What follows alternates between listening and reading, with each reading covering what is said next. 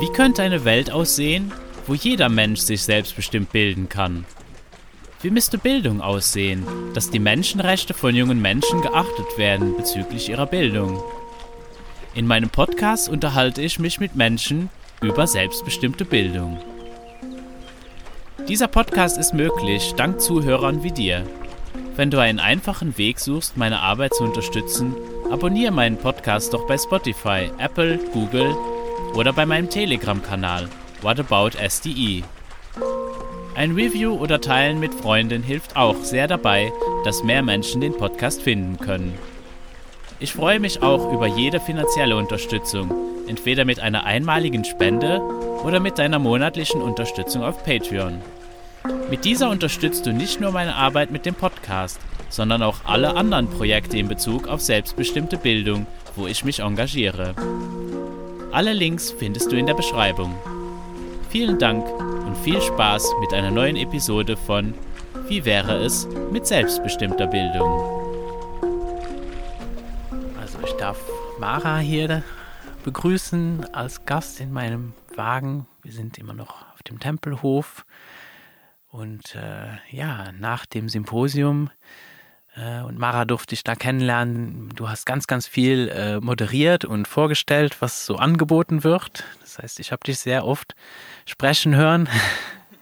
Also erstmal, ja, willkommen und danke, dass du hier bist. Ja, danke dir. ja, also ich habe äh, viel gemacht. Ich war jetzt äh, 14 Jahre auf einer Waldorfschule, also beziehungsweise einer ähm, angelehnten, also einer Schule, die ans Waldorf-Konzept anlehnt, weil sie nicht anerkannt ist, weil wir zu viel Erlebnispädagogik haben. Es ist zu frei. Ja, genau. Es ist ein Stück weit zu frei, beziehungsweise wir lernen, wir haben sehr viel Projekte oder ähm, äh, ja, erlebnispädagogische Outdoor-Angelegenheiten, die eben draußen wie Outdoor eben draußen stattfinden und nicht im Schulhaus. Und deswegen dadurch, dass dann einfach eine jede Klasse einmal im Jahr für zehn Tage segeln geht und die ganze Schule einmal im Jahr für zehn Tage in, in Wald geht und dort Mittelalterspiel ähm, so macht und dann dadurch geht halt einfach viel Zeit drauf, der eigentlich mit Lehrplan in der Waldorfschule gefüllt ist. Und dadurch muss sich der Lehrplan natürlich dann anpassen und dann ähm, weicht es dem Konzept und dann wurde, wurde die Schule eben nicht anerkannt. Oder so ähnlich. und genau, und da war ich jetzt eben zwölf Jahre. Dann habe ich meinen ähm, Imagon-Abschluss gemacht. Das war eben der, der, weil wir eben keine Waldorfschule sind, sondern ähm, hieß er dann nicht Waldorf-Abschluss, sondern Imagon-Abschluss. Und dann habe ich äh, in zwei Jahren mein Abitur gemacht. Und das war letzten Mai, habe ich die Prüfungen geschrieben auch eben als Externer. Also ich wurde von der Schule praktisch begleitet und vorbereitet mhm. und habe aber dann extern an einem Gymnasium die acht Prüfungen gemacht und habe dann ähm, hat sich meine Mutter entschieden, also schon schon länger, also schon in meinem Abi-Jahr hat meine Mutter sich entschieden, eben in Gemeinschaft leben zu wollen und ist hier an die Lebensgemeinschaft Tempelhof gezogen. Und ich war am Anfang ein bisschen skeptisch, und dann habe ich aber gesagt, okay, ich besuche jetzt, ich gehe da mal hin und guck mal. Und dann bin ich da tatsächlich geblieben. Also, also ich habe dann noch studiert, ich habe dann angefangen, ähm, BWL zu studieren in Ansbach und dann habe ich aber auch wegen Corona und weil es ja eh alles online war oder so, habe ich das dann hier, von hier gemacht und genau, bin dann jetzt sehr viel hier und dann hat der, der Rüdiger, eben der hat sehr viel mit Bildung zu tun. Und der hat eben das Projekt vorgestellt mit dem Bildungssymposium eben, wo er quasi als Schirmherr das betreut. Und dann ähm, habe ich eh Organisation im Studium gehabt und dann dachte ich mir, ja, das ist ja voll praktisch, dann kann ich das ja gleich mal alles anwenden. Das ist natürlich alles anders und Projektmanagement sowieso. Und also es, ist, es hat ja nichts mit der Realität zu tun, was man da an der Uni lernt. Oder zumindest sehr wenig. Und ähm, ja, genau, dann habe ich da angefangen und am Anfang waren es auch echt nur äh, meine Mit Mutter und der Rüdiger und die, eben, eben die Eika und ich, die, die wir das geplant haben und weil alle drei andere Jobs haben, war ich dann, habe ich dann einfach sehr viel vor mich hin abgearbeitet und das hat auch richtig Spaß gemacht. Also es ist, es ist echt krass. Ich glaube, das liegt mir einfach ein Stück weit. Genau, und dann kamen immer mehr Leute dazu und die Zeit ist immer schneller vergangen. Und was echt spannend war, war, dass ich in alles mal reinschnuppern konnte. Also ins Marketing, ins Webdesign, also, also wie, oder beziehungsweise ich habe mit den Flyer designt und ich habe dann bei der Webseite so mein Feedback mitgegeben und dann da noch mein Feedback mitgegeben und dann, also immer, wenn dann Leute dazugekommen haben und ein paar Aufgaben übernommen haben. Und dann habe ich ähm, mit ganz vielen Speakern, die gekommen sind, habe ich geredet oder mit welchen die Workshops gemacht haben. Dann an der Vision habe ich halt viel gearbeitet, wie, der, wie die Inhalte strukturiert sein sollen. Und lauter so Sachen und ich habe wahrscheinlich jetzt noch die Hälfte vergessen. Aber das war halt super spannend, weil das am Anfang noch so ein kleines Projekt war, dass ich eben ganz viel machen konnte. Und dann ist es immer größer geworden und genau. Und jetzt war dann Endspurt bis zum letzten Wochenende. Ja, genau. Und jetzt ist der erste Tag, wo man wieder schnaufen kann, weil es eben seit eben seit letzter Woche, Mitte vorletzter Woche oder so, war es halt wirklich wie ein Marathon, aber richtig gut. Ja. Wie fühlt sich das so an? Jetzt, du hast das ja dann mega lange im Voraus, äh, planst du sowas und dann findet es tatsächlich statt.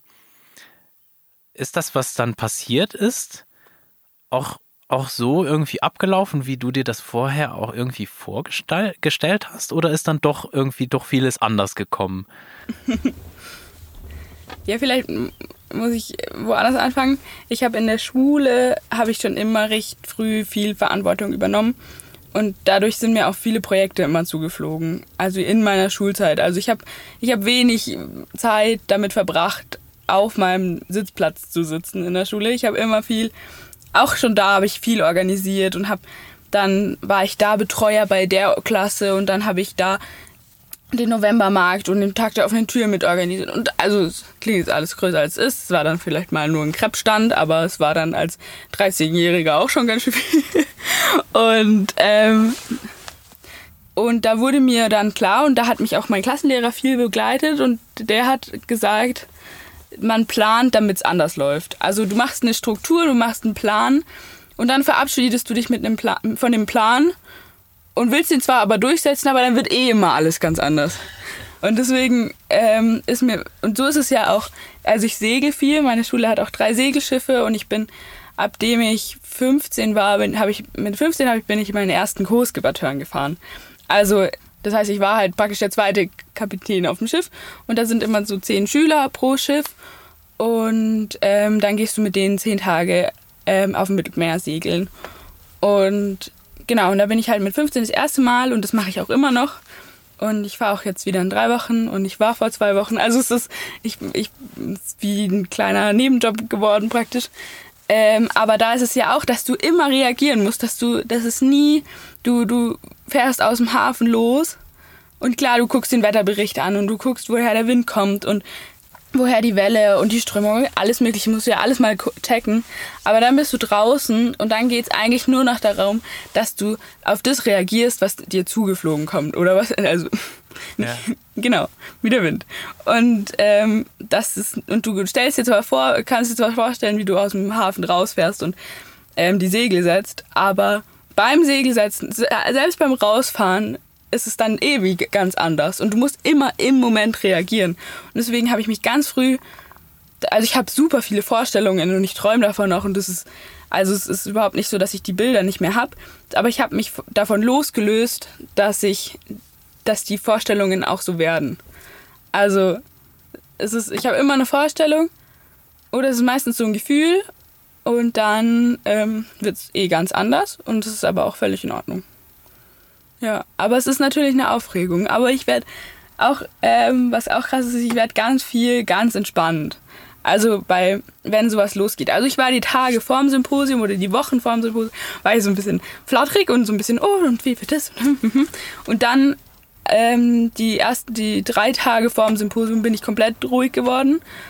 Genau, also es ist, und das habe ich eigentlich immer, auch wenn ich reisen gehe oder irgendwas Aufregendes mache oder so, dann ist ganz, ganz viel davor ist es immer aufregend und ich bin so quirlig und, und dann die Tage davor, die konkreten Stunden oder Minuten oder Tage davor werde ich dann immer richtig ruhig, weil, genau, ich weiß nicht, woher das kommt, wahrscheinlich, weil man dann besser reagieren kann oder so. Vielleicht kommt es vom Segeln, vielleicht von irgendwas anderem. Ja.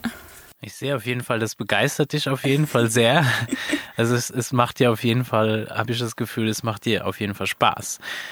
Ja, ich komme mir so aus, also mittlerweile, dass ich sehr viel auf, auf Treffen bin, die, die, die sehr, sehr wenig Planung haben, wo, wo sehr vieles einfach schon so, ach, das, äh, im Vertrauen, dass es äh, wahrscheinlich auch funktionieren wird, irgendwie wo es dann auch interessant ist, eben dann mal wieder jetzt so nach diesen zwei Jahren Lockdowns und keinen offiziellen äh, so ja Symposiums oder Konferenzen und so Treffen mehr zu haben, äh, in so einen Space auch mal wieder eintauchen zu können, wo wo tatsächlich sehr sehr viel Angebot ist auch. Und es ist war ja auch ein Angebot, was so viel Angebot, dass ich eigentlich kaum etwas äh, wahrgenommen habe von dem Angebot.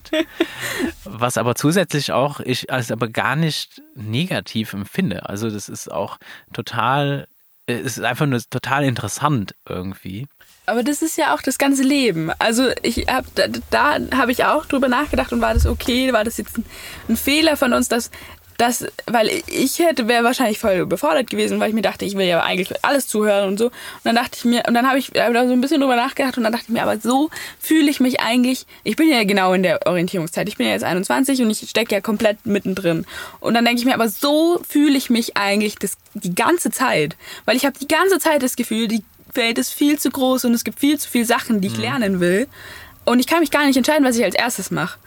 Und ich kann mich auch gar nicht, also, und deswegen kommt bei mir auch zum Beispiel keine drei Jahres Ausbildung in Frage oder das Studium will ich auch nur nebenher machen, weil es viel zu viele Sachen gibt, die ich in schneller, in kurzer Zeit lernen will, weil ich es gar nicht mehr aushalte. Also ich ähm, irgendwie, dass ich jetzt da reinschnupper und dann mit dem noch und dann in das Projekt noch und dann könnte ich eigentlich eigentlich auch irgendwas mit Bauen lernen und das fände ich auch interessant und also so ist ja und das hat ja das Symposium genau wiedergespiegelt. Du hattest du hattest drei Workshops nebenher und noch zwei Speaker-Slots gleichzeitig. Und das ist ja okay, wo gehe ich denn als erstes hin? Und aber genau so ist es ja auch in der Orientierungszeit. Also ich sitze hier und denke mir, okay, ich habe jetzt zwei Wochen Zeit äh, oder drei Wochen Zeit, bevor ich das nächste Mal segeln gehe. Wie viel kriege ich in diesen drei Wochen unter? Wie viel und also klar gibt's Leute, die, denen das bestimmt anders geht. Aber grundsätzlich gibt es ja so viel zu lernen und so viel zu erfahren auf der Welt. Also es ist so. Das ist auch cool, wenn man so dieses Feuer hat, so, ja, da ist eigentlich, es ist so viel da und das ist mega cool. Äh, und ähm, dass du dann eben auch den Raum hast, dir auch Zeit zu lassen, dass du eben das auch erforschen kannst, dass du dann auch ausprobieren kannst. Und ich glaube, vielen geht es so, dass die dann das Gefühl haben,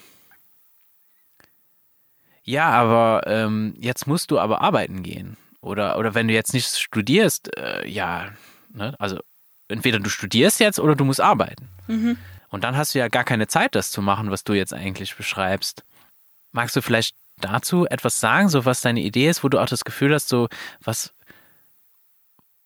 was braucht es denn oder was ist, was ermöglicht dir überhaupt, dass du jetzt das auch irgendwie wahrnehmen kannst, dass du von diesem Buffet ähm, dir auch mal aussuchen kannst und dir auch die Zeit lässt. Mhm. Ja, das sehe ich schon auf jeden Fall. Also ich habe ja auch viele Freunde, die ja in der gleichen, äh, im gleichen Zeitraum stecken. da sehe ich das auf jeden Fall, dass es irgendwie, und ich weiß nicht genau, was den Unterschied macht. Also es sind ja natürlich jetzt alles nur Vermutungen. Aber ich glaube, zum, also das eine, das, das ist ganz sicher und das Glück, dass ich das Glück habe, dass ich nicht, also dass ich, dass es gut ist, wenn ich arbeite, aber ich muss jetzt auch nicht hungern, wenn ich nicht arbeite. Also ich glaube, das ist ein, ein, super großes Privileg, was ich mir nicht oft genug am Tag ins Bewusstsein rufen kann.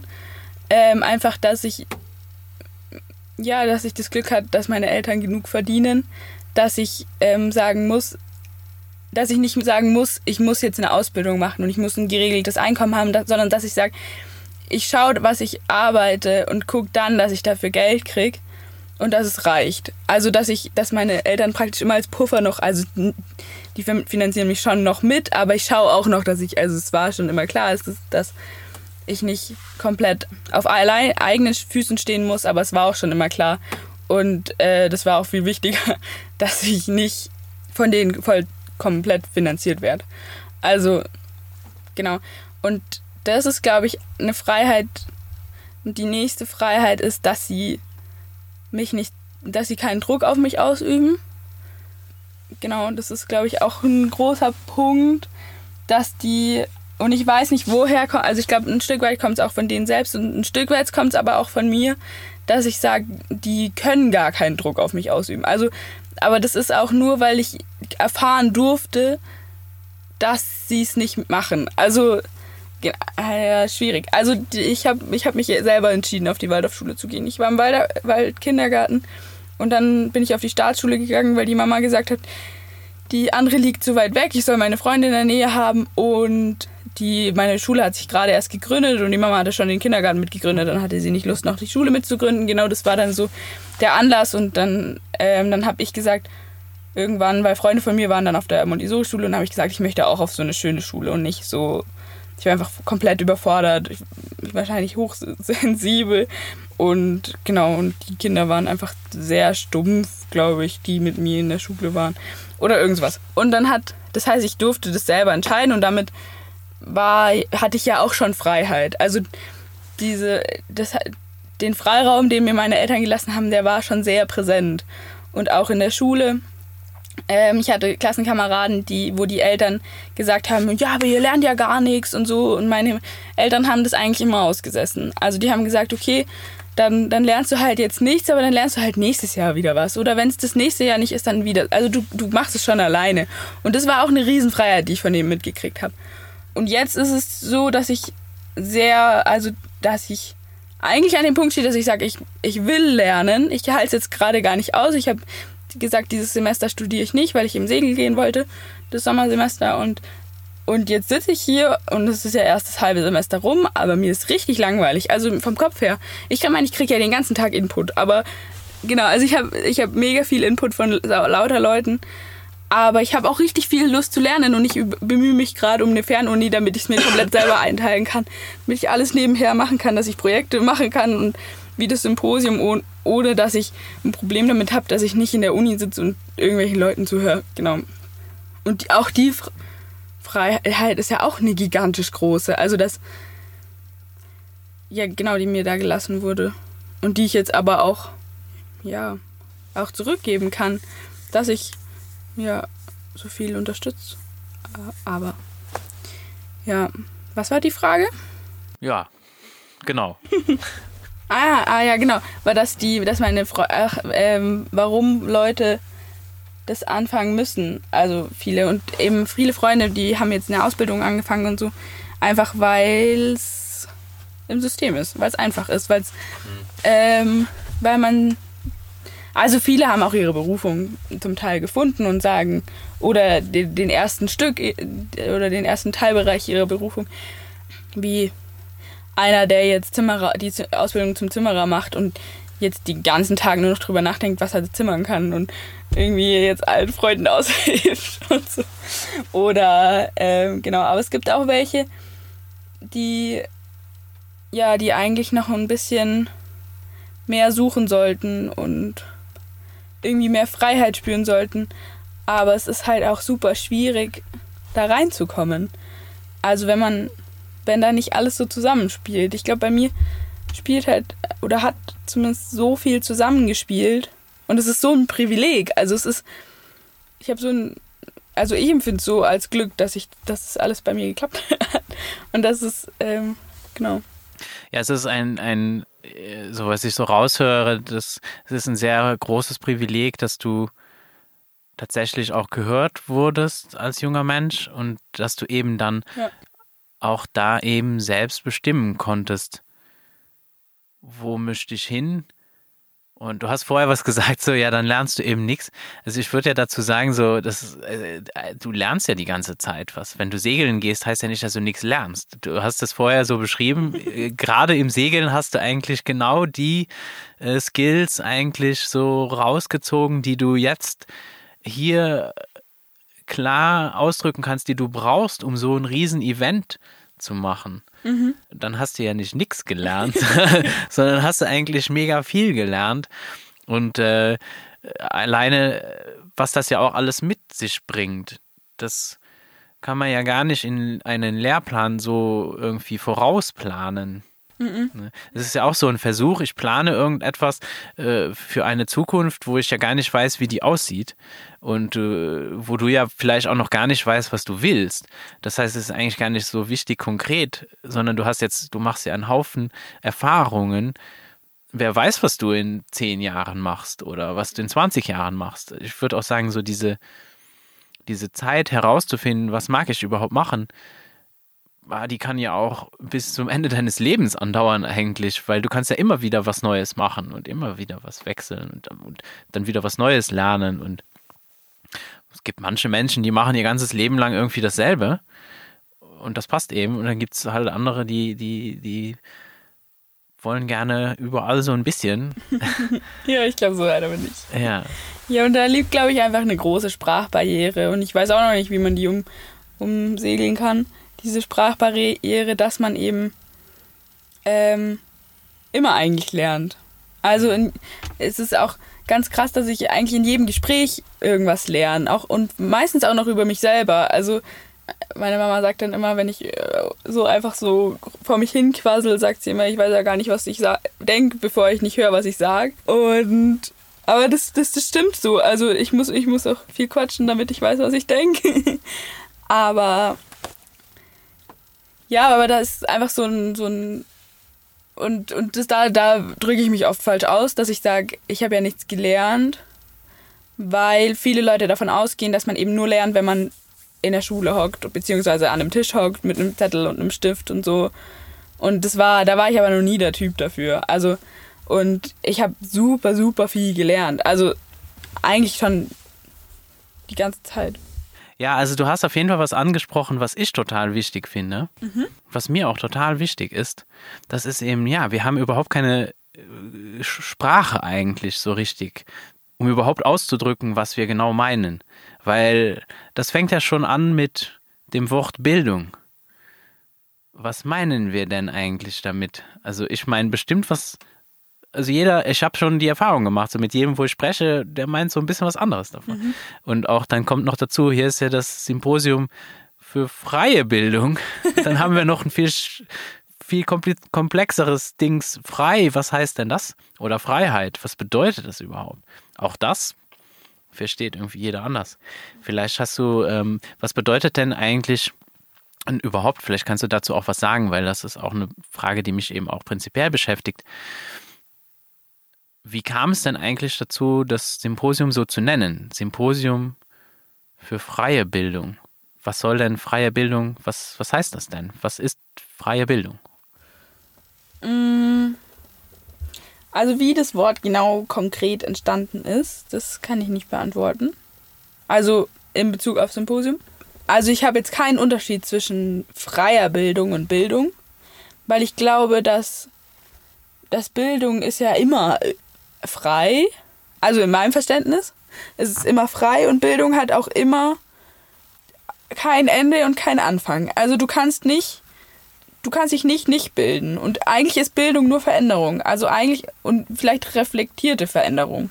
Also dass du, ob es jetzt dabei ist, irgendwelche Skills zu erlernen, wie du jonglieren lernst, oder äh, ob es da, ob es dazu gehört, ob du komplexer denken kannst, indem du Mathematik dich mit Mathematik befasst oder ob es damit zu tun hat, ob du jetzt ein Gedicht analysieren kannst oder was man so halt im, äh, in der Schule so macht, macht es überhaupt keinen Unterschied, ob du oder ob du in Gesprächen. Ich lerne gerade vor allem im letzten halben Jahr, wo ich hier so viel mit äh, ganz vielen unterschiedlichen Menschen zusammenlebe oder so, lerne ich super viel durch andere Menschen. Also, dass ich zum Beispiel da es ein krasses Beispiel gibt, jetzt hoffe ich, dass ich das richtig benennen kann, dass ich merke, wie ich mich auszudrücken habe. Also ich habe ganz lange und ganz oft habe ich um unangenehme Sachen einfach drumherum geredet oder die gar nicht angesprochen. Ähm, vor allem in, in so Gesprächen und so. Und gerade lerne ich, dass, oder habe ich gelernt, oder wie auch immer, es ist ja, hat ja keinen Anfang und kein Ende, dass ich einfach unangenehme Sachen einfach anspreche und damit die auf dem Tisch liegen und damit sind sie nicht mehr unangenehm. Also, und das habe ich halt irgendwie richtig lang vor, mich hergesch vor mir hergeschoben. Und plötzlich geht's. Plötzlich kann ich damit, also so, genau. Es war, genau, und ich habe, und wenn ich, und ich habe mir jetzt gerade eher gedacht, oh Gott, jetzt fange ich so an schon zu stottern. Ich habe mir gerade eben gedacht, wann habe ich das Gefühl, dass jemand sich nicht bildet? Und es ist dann der Fall, wenn er in so Muster reinrutscht, wo er entweder über, überhoben wird, also so, wie, wie nennt man sich so drüber stellt und oder wenn man nicht offen ist, sich selber zu verändern. Das fällt mir oft bei älteren Leuten auf. Also, dass ältere Leute sich jetzt nicht mehr verändern, weil sie sind ja jetzt alt genug oder so. Also nicht auch nicht alle, ich will niemanden verallgemeinern. Aber ich habe schon so manche Leute vor, ähm, im Kopf, die sich zum Beispiel nur noch von Leuten belehren lassen, die noch älter sind oder so. Und das ist ja genau in die, geht ja in die falsche Richtung. Also eigentlich, also ich lerne vor allem bei den Segelturns zum Beispiel, lerne ich viel mehr von, von den Kindern, auch über mich selber, weil die dich ja wie so ein Spiegel reflektieren Genau, also und das, da, da bin ich richtig allergisch und da kann ich mich auch, da kann ich mich dann auch nicht weiterbilden, wenn der sich der andere, also ich hatte zum Beispiel, glaube ich, ein, zwei Lehrer, die so waren. Also ich habe jetzt auch keine konkreten mehr im Kopf. Aber ähm, ich, ich kann mich sehr gut daran erinnern, dass jemand vor mir stand in der Schule und ich nicht von dem lernen wollte. Also der stand, der, weiß ich auch, weiß auch nicht mehr, was der unterrichtet hat, aber der stand vor unserer Klasse und ich wollte partout aus dem Raum raus und wollte mich nicht unterrichten lassen. Und da war der, und dann habe ich da wirklich drüber nachgedacht und saß da mit, wahrscheinlich war das so in der 8., 9. Klasse, und saß da und war so, warum will ich denn jetzt nicht, was, was hindert mich denn daran, jetzt von dem was zu lernen? Und dann habe ich so angefangen, mir die guten, positiven Sachen also so durchzukauen, was ist denn da und warum funktioniert, also ist der irgendwie der, nee, die po positiven Sachen rauszukramen, so, der, der, der kann es bestimmt richtig gut und von dem kann ich noch richtig viel lernen und so. Und ich war aber so, nee, ich will nicht von dem lernen. Bis mir irgendwann, als er dann angefangen hat zu reden und äh, Unterricht zu machen und nach der zweiten, dritten Stunde, ist mir dann aufgefallen, dass der einfach arrogant ist und nichts von uns lernen will. Also der war, der war so wie abgeschlossen. Er hat sich selber wahrscheinlich wie so ein fertiges Projekt gesehen und damit hatte ich ja auch keine Lust, weil ich mir dachte, ja, aber dann bin ich ja auch fertig. Also wenn du fertig bist, dann bin ich ja schon lange fertig. ja. Nee, aber so. Und da ist mir das aufgefallen, eben so, das, das klappt nur, wenn man jemandem gegenübersteht, der auch was über dich wissen will. Also selbst wenn es nur Interesse ist. Aber der hatte ziemlich sicher dann kein Interesse an mir.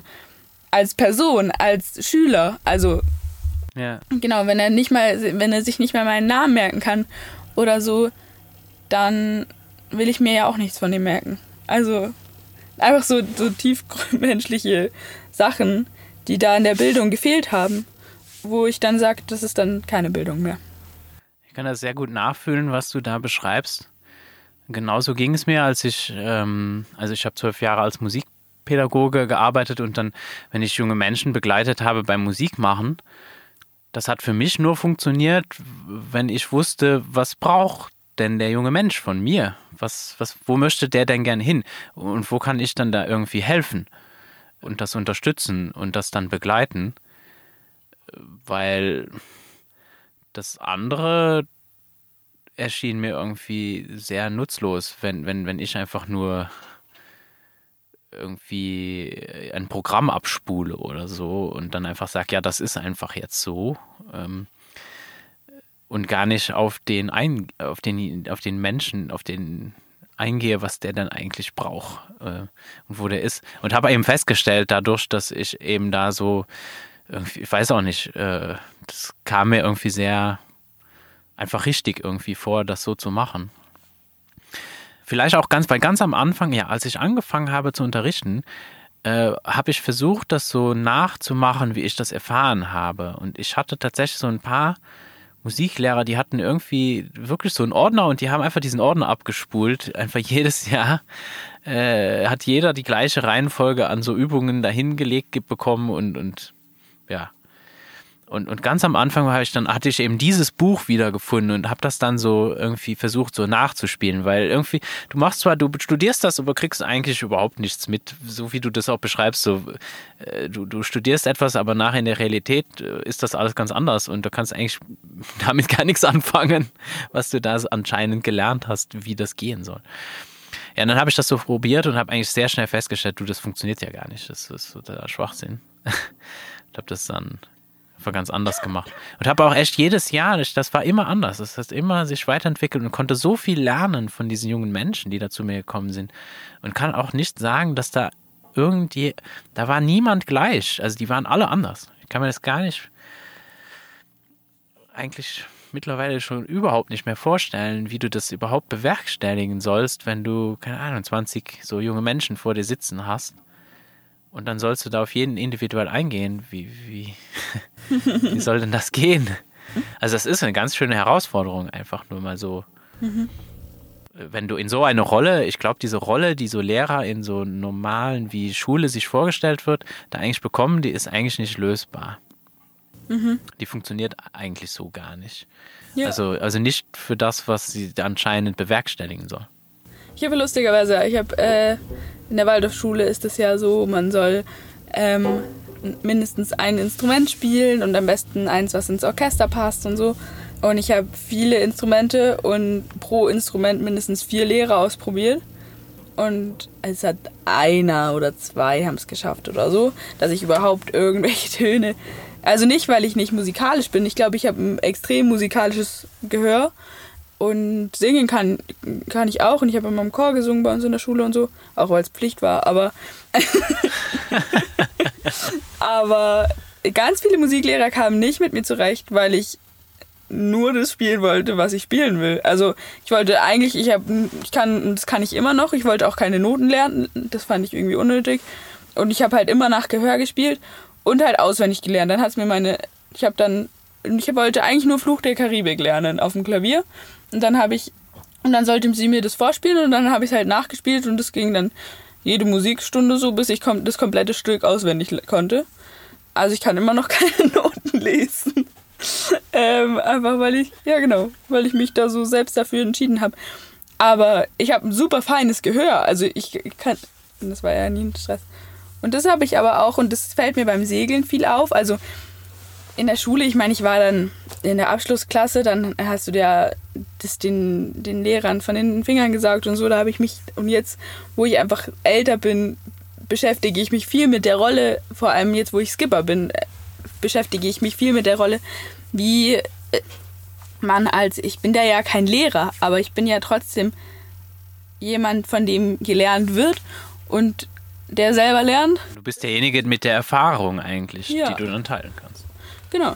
Und das ist eigentlich, und da habe ich mich eben, da, habe ich viel drüber nachgedacht und so, und dann war eigentlich die einzige Antwort, dass ich kann nicht in dieser pädagogischen Rolle sitzen. Also ich kann nicht, ich darf nicht gucken, mhm, ja, das, ich darf nicht bei jedem Wort drüber nachdenken müssen, ob ich das sagen darf. Und ich darf nicht bei jedem Gespräch drüber nachdenken, welche Rolle ich besitze und ich darf nicht und sondern äh, und das war und ich habe mich ganz oft es gab Turns wo ich mich super schwer getan habe mit meiner Rolle als Co-Skipper und es waren meistens die wenn ich versucht habe jemand zu sein der ich nicht war. Und zum Beispiel hatte ich mein vorletzter Turn da war ich absolut genau der der ich bin. Also ich, ich stand vor den Kindern und habe mit dem auch über alle meine, also die haben halt von ihren Schwächen und Problemen erzählt und so und ich halt auch. Und normal dachte ich mir immer, das geht nicht. Und die Kinder hatten eine viel engere Bindung zu mir, als sie von meinen Schwächen erfahren haben. Als ich gesagt habe, ja Leute, es tut mir leid, aber ich mit mir kann man nicht viel anfangen, wenn ich nichts gegessen habe. Also da werde ich wirklich schwierig, einfach als Person. Und das dürft ihr dann auch nicht ganz so ernst nehmen, wenn ich euch dann anpump. Und dann war das bei den Kindern klar. Also weißt du, dann, dann das war dann so eine richtig menschliche Ebene. Und die haben gesagt, ja, okay, passt. Dann kommen die dich füttern. Und so, ah, sie wird pump pumpig, hier hast du eine Banane. ja, ja, genau so war das dann, ja. Und dann war das für die auch so völlig in Ordnung.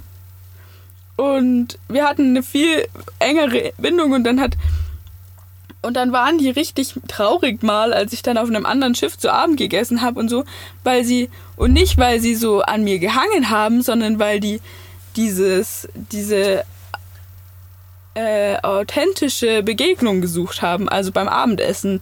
Da wurde dann auch, das, da mussten wir dann wirklich, und das haben die selber eingefordert. Ich habe das halt am ersten Tag gesagt, okay, der Skipper fängt an zu essen, wenn äh, der sagt halt guten Appetit und dann dürfen alle essen, weil einfach das nicht jeder mit seinem Teller irgendwo rumspringt und damit das irgendwie einen Rahmen hat. Und dann und dann darf aber auch jeder vom Tisch aufstehen.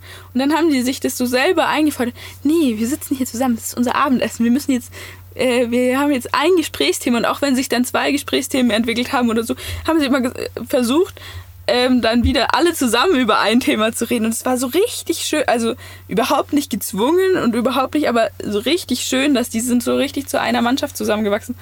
Und das war, ja, das fand ich richtig krass, einfach weil, weil ich und der Skipper, wir waren halt einfach wir. Wir saßen da einfach in der Mitte und haben uns genauso viel über unseren Stuhlgang unterhalten mit, mit den Kindern und das war nicht so eine Distanz. Und damit haben dann aber viele ein Problem. Also, dass du also zum einen, weil viele, glaube ich, auch einfach Probleme mit sich, mit sich selber rumschleppen.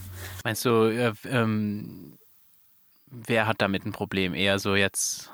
Also nehmen wir mal. Erwachsene oder, oder hast du das Gefühl, dass auch viele junge Menschen damit ein Problem haben? Also man kann ja mal dieses Stuhlgang-Thema nehmen auf dem Schiff. du, hast, du kommst ja nicht drum herum. Du isst ja zusammen. Ähm, alle gehen aufs gleiche Klo und es geht ja alles, also zumindest das Klopapier ja nicht, aber das, der Stuhlgang geht ja ins Meer. Das heißt, wenn du oben stehst, siehst du es dann auch noch. Also es ist, es ist einfach ein Thema, wo du nicht drum kommst. Und ich hatte damit ganz lange ein Problem, damit irgendjemandem drüber zu reden. Aber warum denn? Also es liegt ja auf dem Tisch, weißt du, du musst ja darüber reden. Weil irgendjemand muss ja das Klo sauber machen. Irgendjemand ähm, macht sich, sieht es ja dann von oben. Und wenn du dann da einfach richtig locker drüber redest, so, ja, komm, der war, äh, der hat jetzt sich da mal aufs Klo gesetzt und das war und wie auch immer, dann ist das Thema so richtig locker und nicht das ist nicht kompliziert. Und da haben aber, da, da ist es in unserer Gesellschaft, das Kacken einfach ein schwieriges Thema. ja, das ist eine Grenze für viele, so, nee, das mache ich nur ganz privat im Geheimen. Das soll niemand wissen, dass ich auch kacke. ja, genau. Und das ist ja super schwierig. Also so, warum denn? Eigentlich so witzig. wie ne? Klopapier kaufen. ja. Das ist ja auch für ganz viele super unangenehm und für mich ja auch. Aber ich denke mir dann immer so, warum denn? Also es gibt ja niemanden, der es nicht macht. Ah, ich liebe Klopapier kaufen. Ich finde das total cool, weil das ist einfach so etwas Großes, was du einfach so äh, da, hier, Klopapier, fertig. Ja. Das ist auch so einfach. Ich weiß nämlich genau, welches Klopapier ich gerne haben mag. Und gehe dann auch ganz zielstrebig. Ich möchte genau so ein Klopapier, genau das. Und ich weiß, wo ich es finde. Yay. Vierlagig und super soft. ah, nicht ganz. Nee, dreilagig reicht. ja. Das ist tatsächlich eben dieses Thema der Authentizität, das ist echt total, total wichtig. Weil besonders, und ich, ich denke, das ist eben so ein natürlicher Zustand. Eigentlich, wir Menschen haben da ein sehr feines Gespür dafür, ob jemand authentisch ist oder nicht. Und ich glaube, dass viele länger gelebte Menschen das dann auch ein bisschen verlernt bekommen, äh, weil sie so viel Zeit äh, in irgendwelchen Institutionen oder Systemen verbringen mussten, wo sie eben nicht authentisch, erstens mal sich nicht authentisch zeigen durften und auch keine Authentizität erleben durften. Mhm. Schon alleine diese Sache mit Lehrer musst du siezen. ähm, ich mag das gar nicht. Das ähm, erzeugt so eine Distanz, die ich, die ich persönlich als sehr hinderlich empfinde, um in Beziehung zu ziehen, weil in Beziehung zu treten. Und die ist aber, denke ich, sehr, sehr wichtig, wenn, wenn ich irgendwie mit dir in Kontakt treten will. Also ich will nicht sagen, dass es ganz unmöglich ist, und dass das jetzt nur an einem mhm. Siezen liegt. Aber das ist schon mal die erste Message von, hier ist jetzt jemand, der steht irgendwie über dir. Weil das ist auch irgendwie so der historische Hintergrund von diesem. Also im Englischen ist es noch klarer mit dem Sir und. Mhm. Und ich weiß, dass so Lehrer, die mir ein Du angeboten haben, das war schon gleich so. Oh. Und bei allen anderen, ich habe tatsächlich sehr, sehr bewusst entschieden, ich sieze nicht. Und dann habe ich halt so Tricks gehabt, dass du kannst ja Sprache, du kannst so sprechen, dass du das umgehst. Mhm. Ja, ja. Das habe ich auch sehr gut gelernt, wie man das umgeht. Ähm, und tatsächlich, wenn ich, es gibt ein, zwei Personen in meinem Leben, die ich gerne sieht. Und das ist zum einen mein Schulleiter und meine Schulleiterin. Also von meiner ehemaligen Schule. Aber es ist immer irgendwie noch meine Schule. Und ähm, einfach weil ich so viel Respekt vor denen habe, dass, äh, dass ich die gerne sieht. So eine natürliche Autorität oder auch so eine verdiente Autorität. Ja. Tatsächlich eine Autorität, die nicht ja. gespielt ist, sondern die. Vor allem eine verdiente. Also die einfach, ja, genau. Also die sind die beiden Ausnahmen, wenn ich jetzt so drüber nachdenke. Und sonst sieht sich Leute nur, wenn ich eine Distanz schaffen will. Ja, ich mache das auch. Also wenn ich jemanden sieze, dann ist das ein klares, eigentlich will ich gar nichts mit dir zu tun haben. ja, ja, genau. Oder so, also man darf jetzt auch weitergehen oder man tschüss. so, ja. Ja. Das hatte ich auch schon. Also ich meine, man hat einfach als, als junge Frau hat man mit vielen Männern zu tun, die man ja irgendwie nicht alle ganz anziehend findet. Und dann ist auch immer der Punkt, wenn ich anfange zu siezen, dann ist eigentlich, kann sie ja das ist eigentlich der Weg des Ganges schon vorbereitet. ja. Klar. Ja, du kannst es so, ja, so, so kannst du es halt nutzen, um eine Distanz zu schaffen. Und das ist natürlich was anderes wie eben eine Distanz, die dir so aus, aufgezwungen wird. Mhm. Und damit habe ich so ein Problem. Ich glaube, das ist dann so, so, naja, du hast diese, du hast dir das eigentlich nicht in dem Sinne, ach, ich will auch gar nicht mal sagen, verdient oder so, sondern ich mag die, die ähm, Autorität in der hierarchischen Struktur einfach gar nicht anerkennen, weil ich die einfach nicht, nicht anerkenne, sozusagen. Und dann, dann deswegen umgehe ich es dann. Aber das mit der Distanz schaffen, ja, genau, das, das, äh, das mache ich tatsächlich auch. Ich mache das ganz viel mit Beamten. mit dir will ich nichts zu tun haben, Beamter. ja, also besonders wenn ich merke, ähm, dass ich gar nicht auf eine menschliche Ebene komme. Mhm. Und äh, die ist aber äh, meiner, meiner Ansicht nach extremst wichtig. Aber wenn jetzt ein Mensch sich echt nur versteht als so ein, ein leeres Gefäß, was dann jetzt so eine Rolle ausübt, also so die Maske von irgendeinem, irgendeiner Rolle hat, ähm, ja. Ja. Ja. Aber ich bin mir eher also wenn ich, wenn ich aktiv, mir fällt gerade auf, ich glaube, wenn ich irgendwo was einkaufen gehe oder so, dann sieht sich auch. Oder ich umgehe es. Ich weiß es nicht genau. Ja, aber es, das ist auf jeden Fall auch ein, ein, ein Thema, was eine extrem große Rolle in meinem Leben spielt. Wann hat jemand Autorität? Und es hat mich eigentlich immer schon, also einfach immer schon genervt, das Thema. Also nicht, weil ich es nicht wichtig finde, genervt, sondern weil ich es so wichtig finde. Und weil es ganz viele Leute Autorität immer damit verknüpfen, dass sie alt sind. Also, ja. oder dass sie mehr Jahre als ich gelebt haben. Und ich finde auch gar nicht, dass das ein Ausschluss kriegt. Also ich sage gar nicht, dass jetzt junge Leute mehr Autorität haben, aber nur weil man mehr Jahre auf dem Buckel hat, hat man ja nicht Autorität. Also und Und ich glaube, es ist auch noch ein großer Unterschied, weil du kannst eine Autorität in etwas sein, was du sehr gut kannst, dann bist du halt wie ein Meister. So, und das hat auch einen gewissen Respekt verdient, weil du bist ja da auch sehr gut. Das heißt aber nicht, dass du jetzt das Recht hättest, über andere zu bestimmen. Mhm. Oder die dann klein zu machen. Das ist wieder keine Autorität. Also das ist für mich keine echte Autorität und das wird gerne verwechselt. Ja. Autorität wird gerne verwechselt mit, ah, dann habe ich auch jetzt das Recht, über dich zu bestimmen oder ich muss dir gar nicht zuhören und ich muss dich auch nicht ernst nehmen, weil ich bin ja irgendwas, keine Ahnung, irgendwas Besseres oder so. Ähm, und deswegen hast du ja keine Ahnung. Und das ist genau das, was sehr hinderlich ist, was du eben vorher beschrieben hast, dass eigentlich so die Lernerfahrung zwischen dem, der etwas zu geben hat und der, der es lernt, fast mehr so ist, dass derjenige, der eben der, der Schüler sozusagen, eigentlich dir viel mehr beibringt, äh, wie umgedreht eigentlich, weil du darfst eigentlich viel mehr über dich erfahren und der macht und auch, dass man sich das nicht, das ist auch etwas, was mir aufgefallen ist, dass Menschen glauben, ah, ich habe dir das beigebracht. Das würde ich auch gar nicht so sagen. Ich habe dir das nicht beigebracht. Äh, Du hast dir das selber. Du, du kannst das, weil du das jetzt gemacht hast. Ja. Äh, Das ist nicht mein Verdienst, dass du das jetzt kannst, sozusagen, sondern nee, du musstest es tun. Du musst es aktiv tun. Wenn du es nicht tust und es nicht annimmst, dann passiert da nichts. Ja, voll spannend. Und das ist, äh, genau, für mich auf jeden Fall macht das einen riesen Unterschied. Und ich durfte das auch erfahren mit Menschen, die tatsächlich selbstsicher in etwas und wirklich auch, auch überzeugt sind, dass die auch etwas gut können.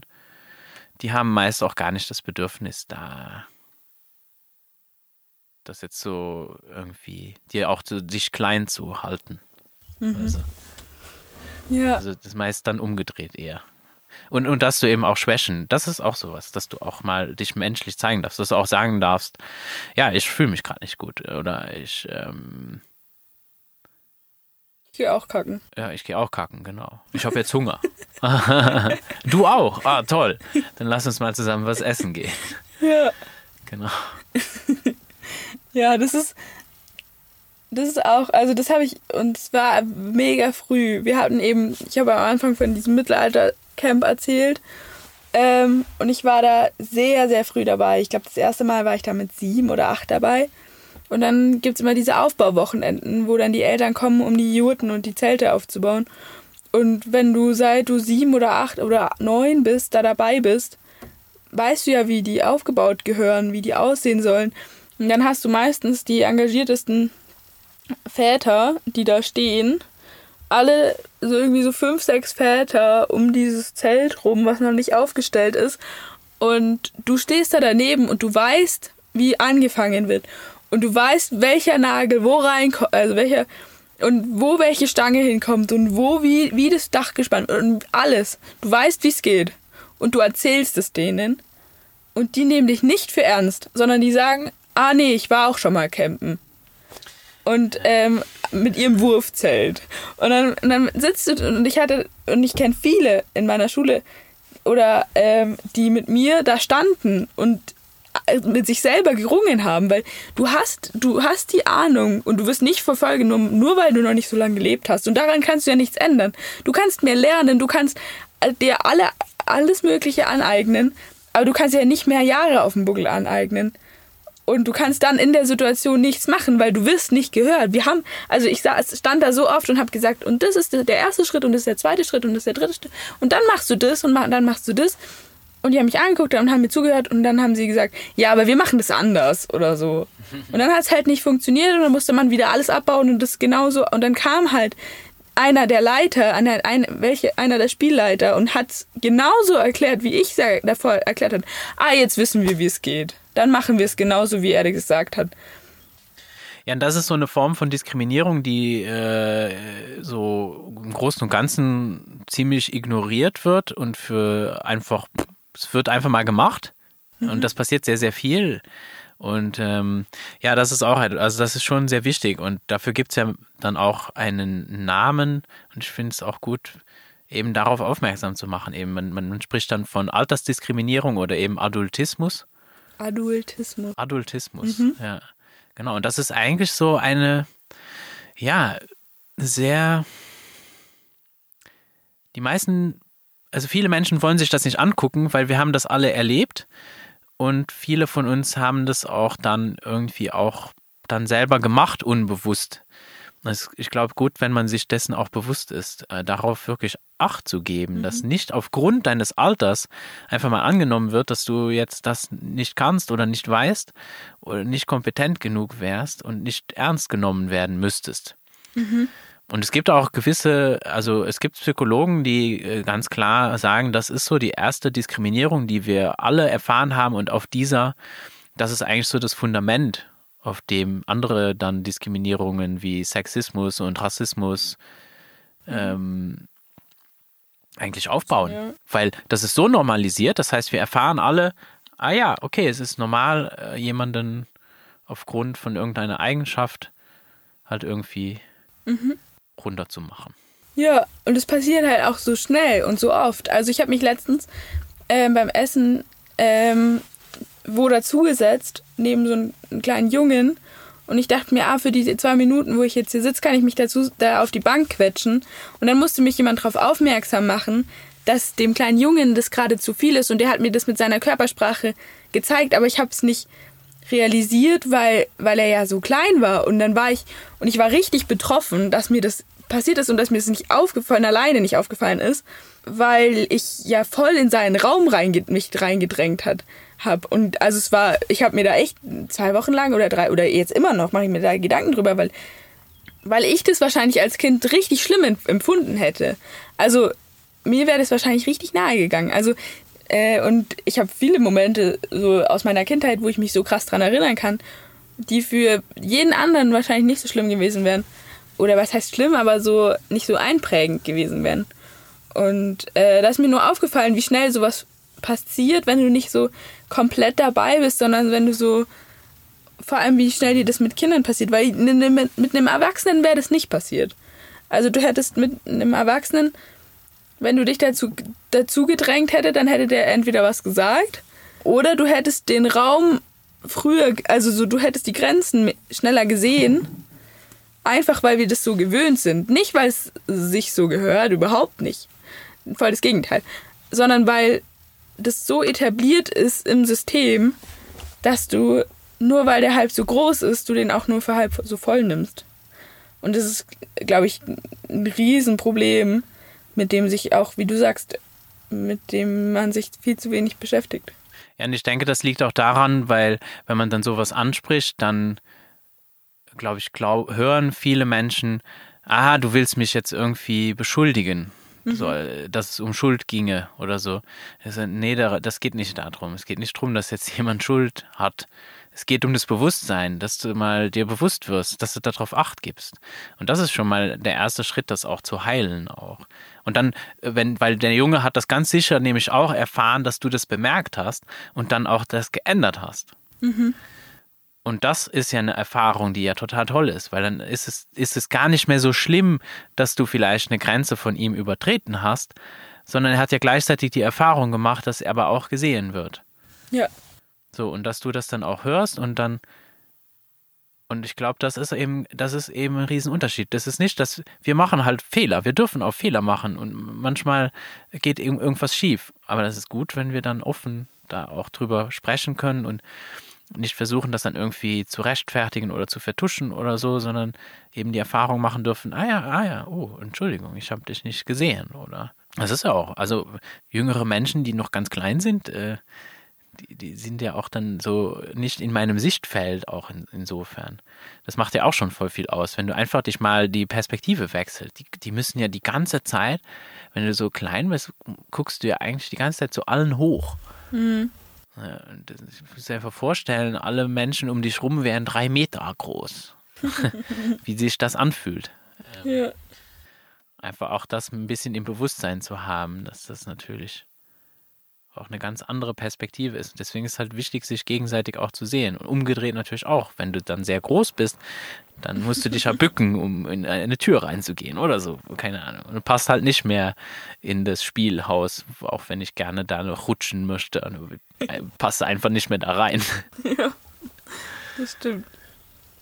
Ja. Ich glaube, das ist auch so ein spannender Moment, wenn äh, Babys laufen lernen und dann sind sie irgendwann so groß, dass sie nicht mehr unter der Tischkante durchpassen.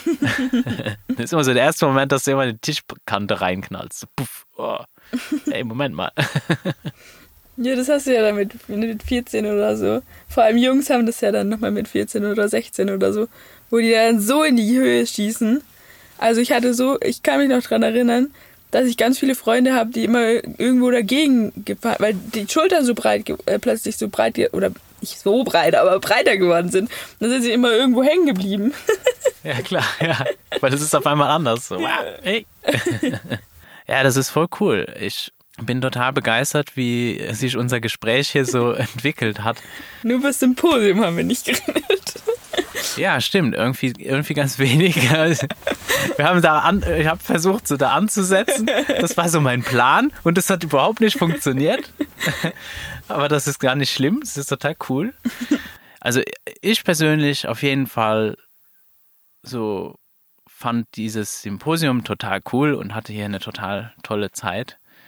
Und ich bin mir nicht sicher, aber ich denke, dass ich das gar nicht so genutzt habe, wie ihr euch das ausgedacht habt. und gerade, dass ich das machen konnte, finde ich eben gerade mega cool. Und ja, ein großes Dankeschön da, da von meiner Seite und einfach auch, auch, ja, also das ist echt cool hier. Das ist total schön, auch was ihr da auf die Beine gestellt habt und ähm, wie du das da immer dann da anmoder an morgens da versucht hast, da irgendwie Ordnung reinzubringen, dass wir irgendwo wissen, was irgendwo ist, weil das ja trotzdem immer wechselt und ich hoffe, dass es noch sehr viele so Symposien gibt und dass du auch ganz viele noch so Events mitorganisierst. Gibt es da schon irgendwas, was du, wo du schon dabei bist, so irgendwie jetzt schon zu organisieren? Weil ich meine, so nach dem Symposium ist immer vor dem Symposium oder so wie nach dem Konzert ist vor dem Konzert. Ja, das äh, ist tatsächlich wahr, äh, dass nach dem Symposium vor dem Symposium ist, beziehungsweise vielleicht wird der Name auch noch geändert, weil es ist ja, war ja kein klassisches Symposium, aber vielleicht hast du da ja jemand anderen, der mit dir darüber redet. Ja, es soll auf jeden Fall ein neuer Name sein, weil ein Symposium ist viel zu, ähm, ja, es muss irgendwas Neues sein. Es muss irgendwas sein, wo das, was eigentlich stattfindet, auch Namen kriegt, weil Symposium, das ist irgendwie so sehr klassisch und so war es ja gar nicht. Also es war ja, es war ja wie äh, freie Bildung, genau, also das hat ja, freie Bildung hat, glaube ich, da viel mehr, oder die freie Bildung, über die wir gerade geredet haben, hat viel mehr darüber ausgesagt, was es eigentlich war, weil du hast ja genau das gelernt, worauf du, wo du dich hingezogen gefühlt hast und du hast genau das verwirklicht und über das geredet und genau. Ähm, aber es wird auf jeden Fall, ähm, was auch immer, was es für einen Namen tragen wird, die wird es noch dreimal geben. Also genau, das war jetzt das zweite von fünf. Also nächstes Jahr, gleicher Ort, gleiche Zeit, wird es, also immer dieses Himmelfahrtswochenende war das, glaube ich, gerade, oder? Ja. Genau, die, immer dieses Himmelfahrtswochenende, Schloss Tempelhof. Ich hoffe, dass wir uns dann auf jeden Fall wiedersehen. Spätestens. Vielleicht sogar schon vorher. Aber. ja, ich weiß ja nicht, wo meine Orientierung mich hintreibt. Das ist ja immer sehr äh, flexibel in, in der vierten Entwicklungsetappe. Aber ich kann mir sehr gut vorstellen, dass ich beim nächsten Symposium auch wieder mit organisiere. Also ich kann dir ja kaum sagen, wo ich morgen sein werde. Ich habe mir einen Lebensstil ausgesucht, wo man, wo ich eigentlich sehr viel einfach so mich auch ja halt einfach mal gucken, wo die Reise so hingeht. Mhm. Das hat, glaube ich, so dieses auf Reisen leben dann auch so, so an sich. Dieses mhm. Nomadentum. genau, und dann, und es gibt ganz sicher auch ein Nomadentum der Ideen und der es gibt so vieles, was wir machen können. Ja, genau. Es ist, äh, ich kann jeden verstehen, der orientierungslos ist, weil es gibt einfach viel zu viel. Also ich, ich kann ja, wie, wie das Thema von Anfang mit dem Open Space. Es gibt ähm, so viel Angebot, dass ich gar nicht weiß, wohin mit meinen. Also, ich bräuchte eigentlich mehr Zeit. ja. ja, ich persönlich bräuchte, braucht, ich habe gemerkt, ich brauche dieses Angebot gar nicht. Weil alles, was ich gerne haben will, entsteht aus den Menschen heraus, die da sind. Und vielleicht braucht es das Angebot nur um Menschen anzulocken und dass wir dann feststellen, dass wir was ganz anderes machen können. Ja, und ich glaube, so in die Richtung tendiert auch das nächste Symposium. dass es praktisch ein Angebot für den Cliffhanger gibt und ähm, dass dann dieses Open Space Thema noch mehr Raum kriegt. Ja. Ich freue mich drauf. Auf jeden Fall. Ja, ich freue mich auch. Schön, dass es dir so gefallen hat und ähm, ich freue mich auch über jeden, der kommt. Vielen Dank, Mara, dass du mich hier besucht hast und für das Gespräch und ja, danke dir. Dankeschön. Ach so, und zum Abschluss natürlich, wie wäre es mit selbstbestimmter Bildung? Vielen Dank fürs Zuhören. Du findest den Podcast auch auf Facebook at selbstbestimmt sich bilden und auf Telegram t.me slash whataboutsde, wo du gerne einen Kommentar oder Like hinterlassen kannst. Ich freue mich über dein Feedback. Bis zum nächsten Mal bei Wie wäre es mit selbstbestimmter Bildung?